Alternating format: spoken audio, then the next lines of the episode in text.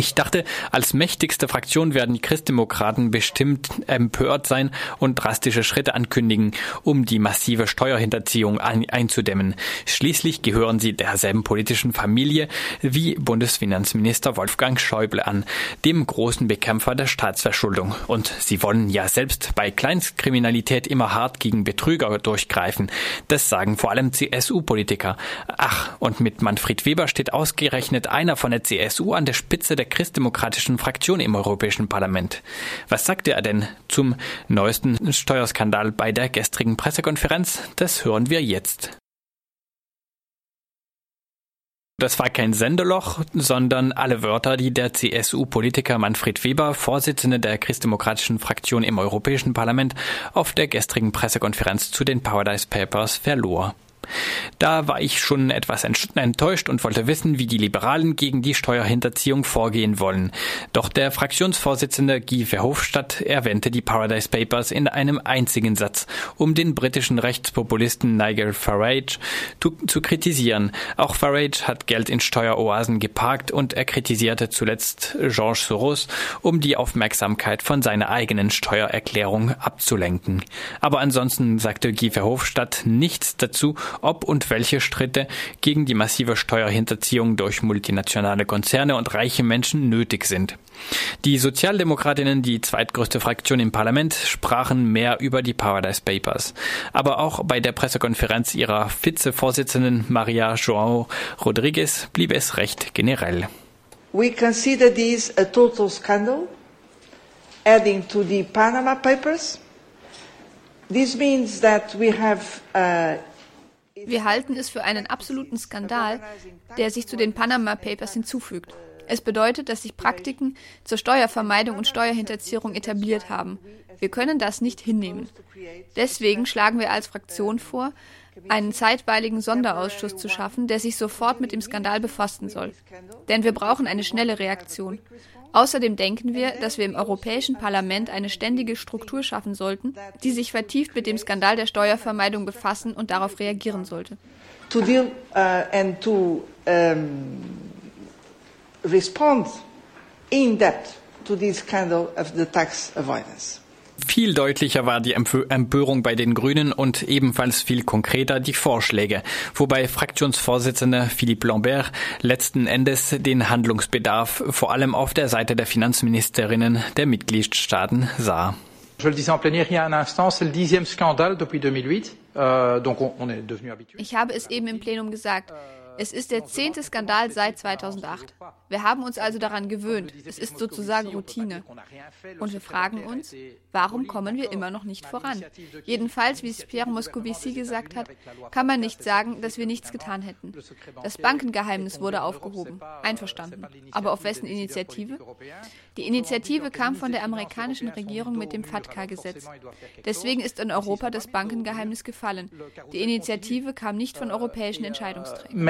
Kurzum, wenn die europäischen Entscheidungsträger mit dem Rücken zur Wand stehen, dann müssen sie zwangsläufig handeln. Aber wenn man sie nicht mit dem Rücken zur Wand stellt, dann dreht sich das Karussell weiter. Sie wissen, dass wir oft die Kommission dafür kritisiert haben, dass sie in ihren Forderungen nicht weit genug ging. Aber manchmal träume ich. Stellen Sie sich vor, die Buchhaltung von multinationalen Konzernen wäre transparent nach Ländern aufgeschlüsselt. Und zwar für alle Länder der Welt, wie es die Kommission bzw. das Parlament vorgeschlagen hat. Wenn es eine Transparenzpflicht darüber gäbe, wer die Endbesitzer von Stiftungen, Trusts und Briefkastenfirmen sind, wie es das Parlament vorschlägt. Stellen Sie sich vor, wir hätten eine klare Liste von Steueroasen, die mit Sanktionen versehen würden, inklusive, aber da träume ich wirklich, für innereuropäische Steueroasen. Aber es heißt ja, dass es in Europa keine gibt. Stellen Sie sich vor, wir würden die gemeinsame konsolidierte Körperschaftssteuer umsetzen.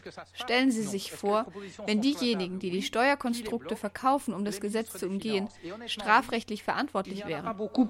Dann hätten wir beträchtliche Schritte gemacht, um dem ein Ende zu setzen, was diese Skandale offenbaren. Wir hätten nicht alles gelöst. Es bliebe noch viel zu tun.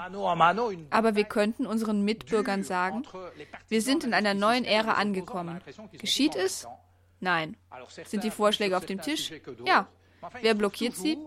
Die Finanzministerinnen. Und ehrlich gesagt habe ich mit wenigen von ihnen Mitgefühl. Denn wir haben nicht den Eindruck, dass es im ECOFIN-Ausschuss ein hartes Ringen gibt zwischen Verfechtern und Gegnern einer Steuerjustiz. Wir haben den Eindruck, dass sie alle auf derselben Seite stehen, manche öfter als andere bei bestimmten Themen. Es findet sich immer einer, um die Sache zu blockieren. Es können natürlich die Steueroasen wie der Benelux, Irland, Malta oder Zypern sein, die blockieren. Aber seien Sie beruhigt. Bei der länderspezifischen Transparenz in der Buchhaltung war es das Deutschland von Wolfgang Schäuble, das habe ich schon gesagt. Und ehrlich gesagt, knapp dahinter versteckte sich das Frankreich von Emmanuel Macron. Sie wollen es nicht. Sie wollen nicht nach vorne. Ich weiß also nicht, was es dafür braucht.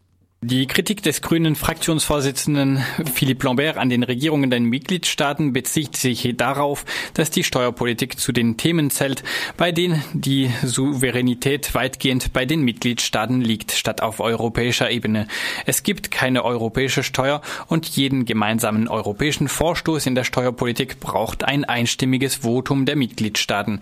Im Umgeschluss heißt es, dass jeder Mitgliedstaat gegen solche Beschlüsse ein Vetorecht hat.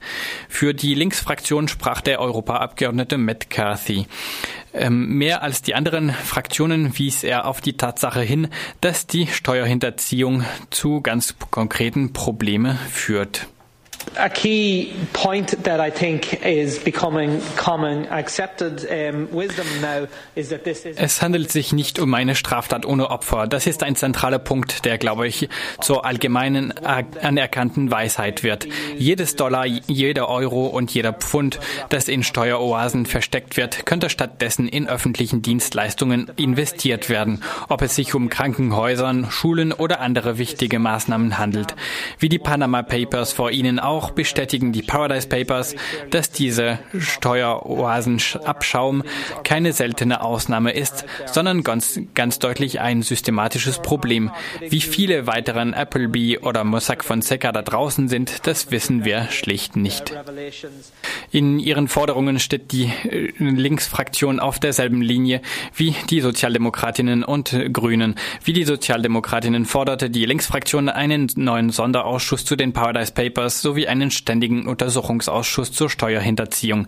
Wie die Grünen forderte die Linksfraktion die Regierungen der Mitgliedstaaten dazu auf, Fortschritte bei der neuen Richtlinie zur Bekämpfung von Geldwäsche zu machen, die aktuell verhandelt wird.